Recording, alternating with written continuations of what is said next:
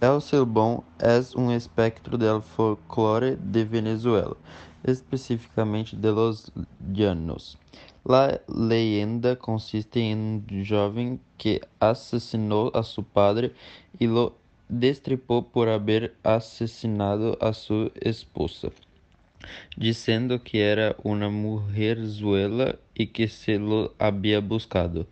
Tras de hecho, su abuelo mandó atar al joven a um poste em meio do campo, a destruir-lhe la espalda a latigazos, que suas heridas foram lavadas com aguardiente, e a liberá-lo junto a dos perros hambrientos e rabiosos. Antes de liberarlo, su abuelo lo maldijo y ordenó aportar los huesos de su padre por toda la eternidad.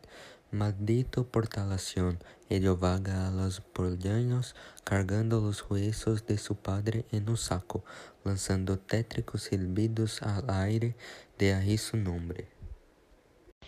Tiene un silbido característico que se asemeja a las notas musicales do, ré, mi, fa, sol, la, si en ese mismo orden.